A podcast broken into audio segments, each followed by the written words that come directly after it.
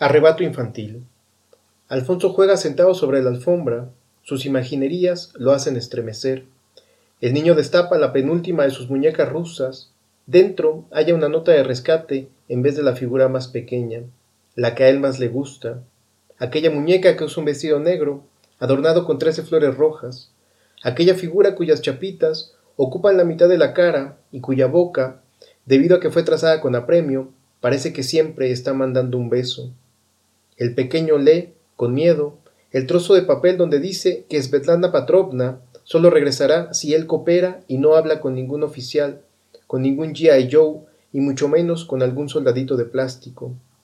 Alfonso siente que a su corazón le arrancan de pronto las rueditas laterales de apoyo y que el órgano vital comienza a tambalearse, a buscar la asistencia o la guía de una figura paterna antes de estrellarse sin remedio contra el piso.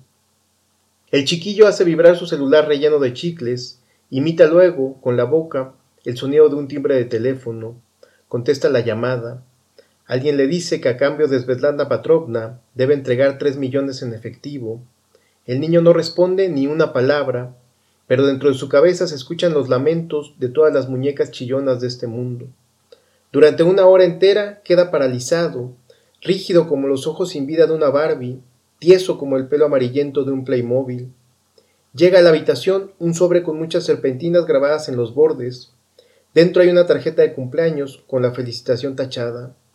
Junto al dibujo de un pastel de chocolate se escribieron unas instrucciones de entrega y, con cinta adhesiva, se pegaron un montón de trocitos colorados de madera. El secuestrador descarapeló una de las chapitas de Svetlana y mandó los despojos. El niño se rinde. Saca de la caja del Monopoly los billetes que no se perdieron con los años. No son suficientes. Tiene que extraer el resto del dinero de su turista mundial. Junta la suma. Pone el dinero dentro de una lonchera del hombre araña. Camina hacia el baño y deja dentro el rescate. Con un terrible dolor de estómago, el chiquillo vuelve a su cuarto.